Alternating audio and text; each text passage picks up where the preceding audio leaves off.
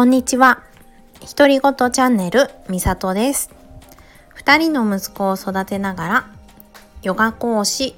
保育士、セルフラブキッズ認定講師として活動しています。このチャンネルでは、ヨガのこと、自己肯定感のこと、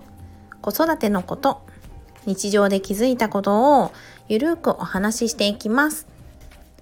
家事のながら聞きなんかでもいいので、よかったら聞いてくださいね。はい、こんにちは。えっ、ー、と、今日は9月の12日火曜日。今は11時過ぎですね。収録がね、先週末にしようかなって思ってたんですけど、ちょっとできなくって今週になりました。珍しく火曜日の収録になっています。皆さんどんな風にお過ごしでしょうか？私が住んでいる茅ヶ崎神奈川県の茅ヶ崎市なんですけどえっと茅ヶ崎はですね今日はとっても天気が良くってまた暑くなっていますね。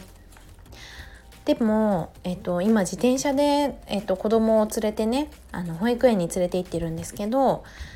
もうちょっと前まではすごい暑くて行って帰ってきたら汗だくみたいな感じだったんですけどなんかやっぱり涼しくなってきたみたいで朝だとね風が気持ちよかったりしてトンボも飛んでたりしてだんだん秋になってるんだなっていう感じでねなんか夏が終わる感じがしてちょっと寂しかったりでも涼しくなって嬉しかったり、ね、そんな感じですね。皆さんの地域はどうでしょうか？私春と秋が好きですね。あの、心地いい暑すぎなくって寒すぎなくってでなんか風が気持ちよかったりとかしてお外であのカフェとかでねお茶を飲めるそんな時期がすごい好きなので秋になってくるとちょっとワクワクしたりねします。しかも秋がうんうちの息子2人とも秋生まれなのであ誕生日が近づいてきたなっていう感じでねもうすぐ長男も5歳だし次男は来月で1歳になるのでなんかそんなこともね考えちゃう月ですね今。うん。今日は何のお話ししようかなって思ったんですけどさっきさっきまでうんとセルフラブキッズ親子で育む自己肯定感の講座の卒業生さんに向けたブラッシュアップ会をね、うん、開催していました。初めてね開催しましたブラッシュアップ会は。あのセルフラブキッズってね親子で自己肯定感を育む講座のことなんですけどすごいね素敵な講座でなんだか価値観が変わるっていうそんな時間になったりするんです。でもやっぱりあの受講してからすぐはあ変わったなっていう感じがあると思うんですけどだんだんとね時間が経つとあなんか学んだのになみたいな時が来る時ってあるんですよね。忘れちゃってるなとかでそんな気持ちをまた思い出せたらいいなって思うしなんだろうな自己肯定感をそこで下げてほしくないんですよね。学びたいって思って学んでくれてで変わったって思ったのにあまた戻っちゃってるなって思って自分で自己肯定感下げてほしくなくってまた思い出す時間になったら嬉しいなって思うしあできてることもこんなにあるんだなって気づけたらいいなって思ってねブラッシュアップ会っていうのを開催しています私自身もね結構そうだったのでえ学んだのに忘れちゃってるよって思ってすごく落ち込んじゃったりしたんですよね。だから、ね、そういうことを少しでもなくせたらいいなって思って開催しています。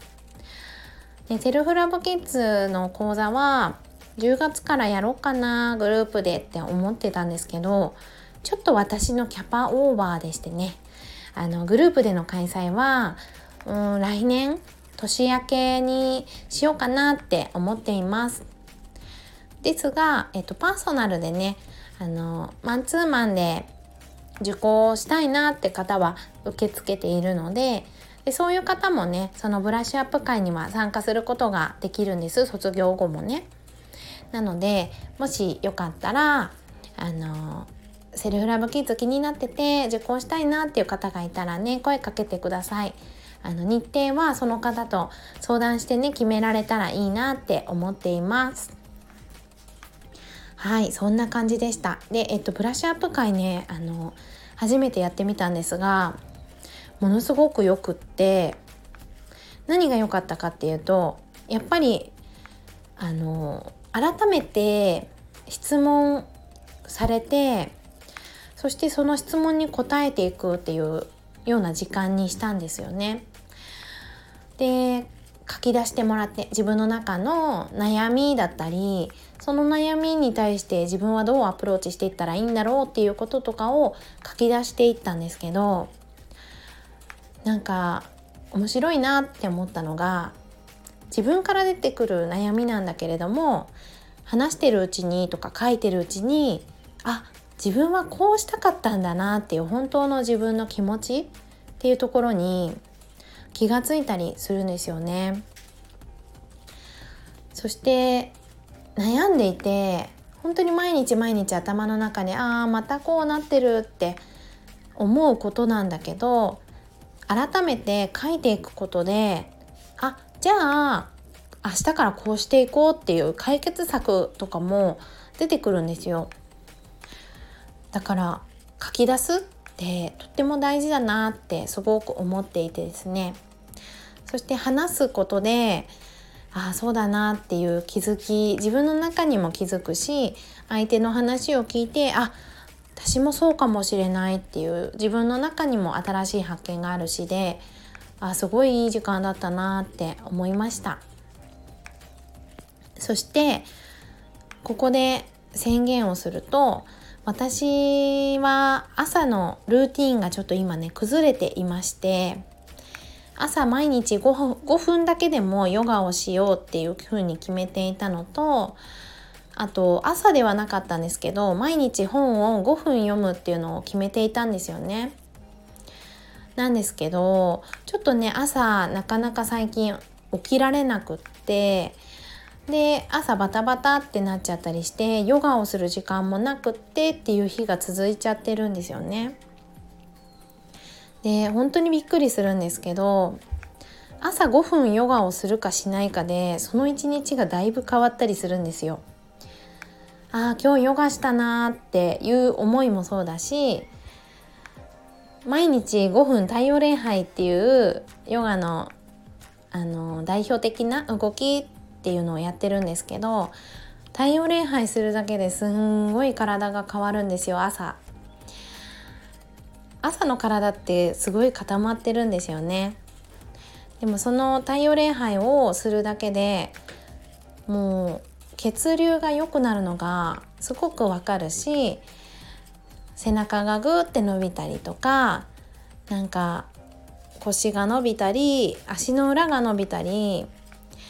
ものすごくその後ね体が軽いんですよね。だから朝5分ヨガをする意味ってものすごくあって私にとってはとっても価値がある5分なんだけれども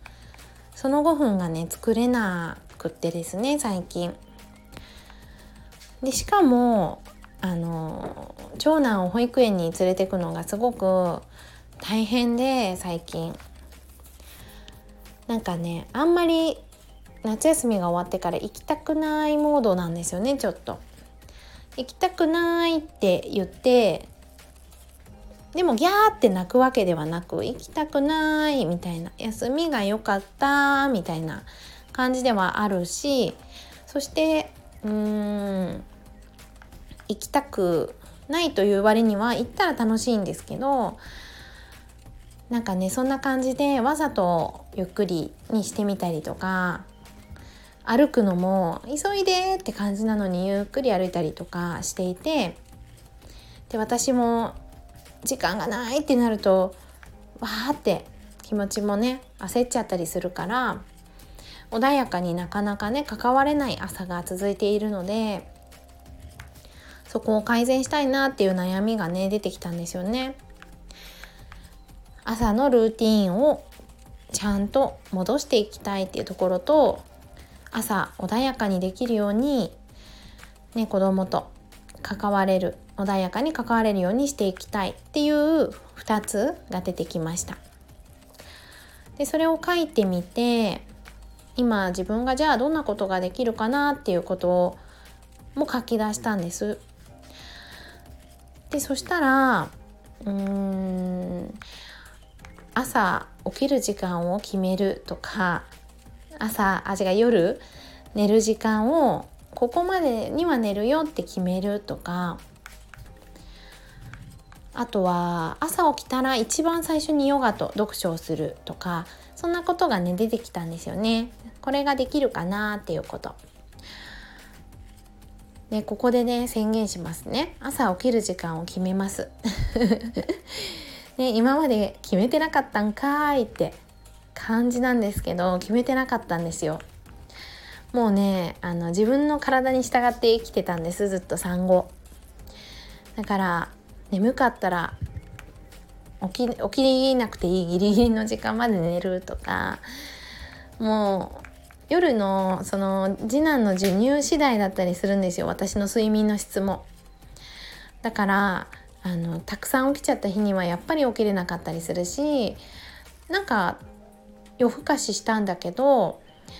次男がたまたまたくさん寝てくれたとかだと結構ねあの早く起きれたりもするんです。だから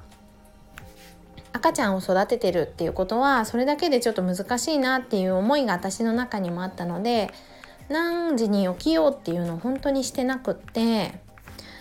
でもやっぱりそろそろねしていきたいなっていう気持ちが出てきたので設定してね起きていこうかなって思います。皆さんはちなみにですが本を毎日読んだりしていますか？ね本を読むのが私とっても好きなんですけど